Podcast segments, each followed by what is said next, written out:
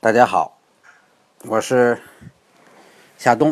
啊，第一百二十六期呢，今天还是我值班了。呃，下面回答这个问题，说歌诗图怎么样，值不值得买？啊，其实我觉着现在歌诗图好像性价比还是不错，价格也不贵，然后三点零 V 六的发动机确实不错啊。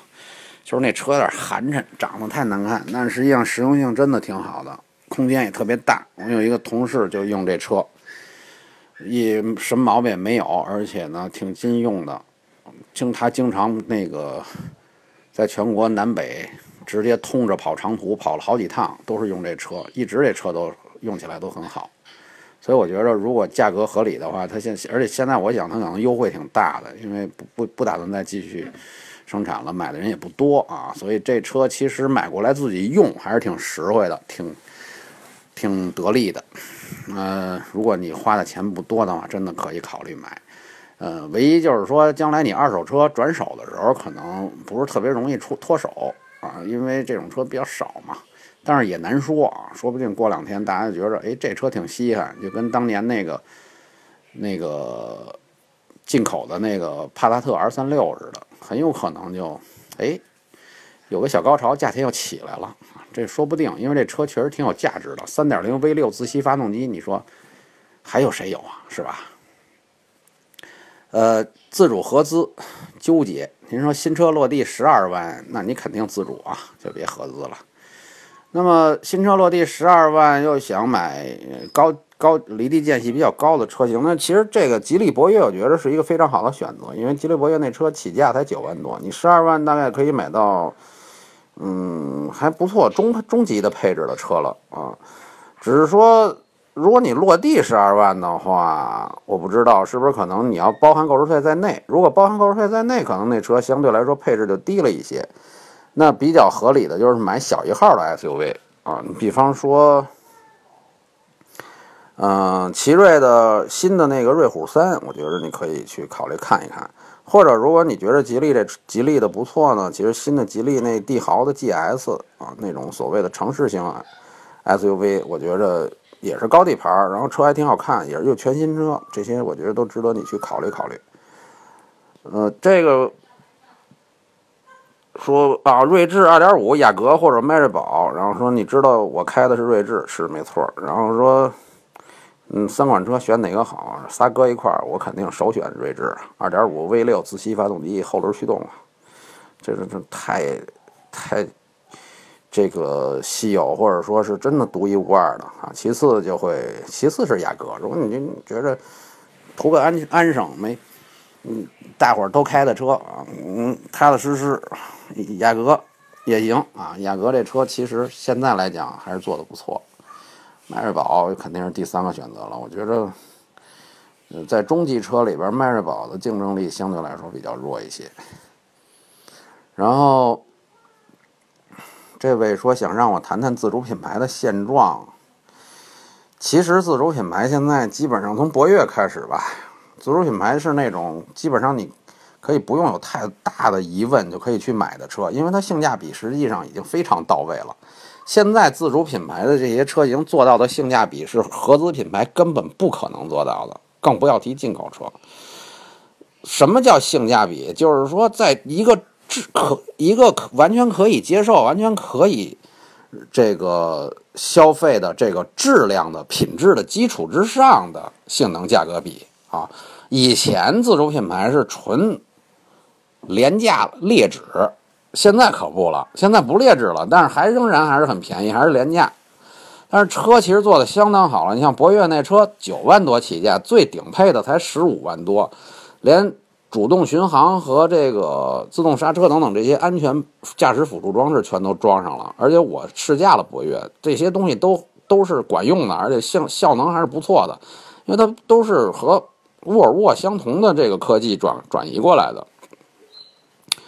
那么在那种售价上，那个任何合资车都做不到。当然，你也不能说它是完美，对吧？它毕竟它是个便宜车。那么便宜的话，它不可能 去你你只能拿它，我我这跟合资车完全都可以抗衡，然后价格卖的卖卖的比合资车便宜百分之四十，这是瞎扯，这是没人能做到这种奇迹，它还是一个便宜车，但是它的品质、它的性价比真的已经做到了只有自主品牌能做到的程度。这种性这种性价比是以什么为基础呢？以我们消费者可以不用有太多疑问的直接花钱、放心花钱购买的这个为基这样的品质为基础。来讨论的性价比是相当已已经很高了，所以什么概念？就是它已经是让大家，啊，像吉利博越这样的车型，嗯，大家已经可以不用太多的疑问，不用太多的担心，可以放心的花钱去购买。然后呢，同时你又能享享受到这个不可能受到合资车或者是进口车挑战的那样的高的性价比的这种，呃。这种啊，或者就是能够享受到这样的性价比，就是这个意思。那咱们的这个自主品牌就是到了现在这个程度啊。当然，你要你要让自主品牌再升高一个性能，我觉得比较酷，现在还是比较有挑战的啊。品质再上一层楼，那那这个东西还是比较有挑战的啊。那么它是不是在那个层面上还能体现出？呃，非常大的性价比，那就是下一步的挑战。但是现在目前这层面上完完全可以了啊。呃，这位说，二零一六的 Polo 还值得购买吗？还买它干什么呀？我不是特别理解。反正要是我，我买飞度，我买单厢的广本飞度，那车是所有小型车里最好的车。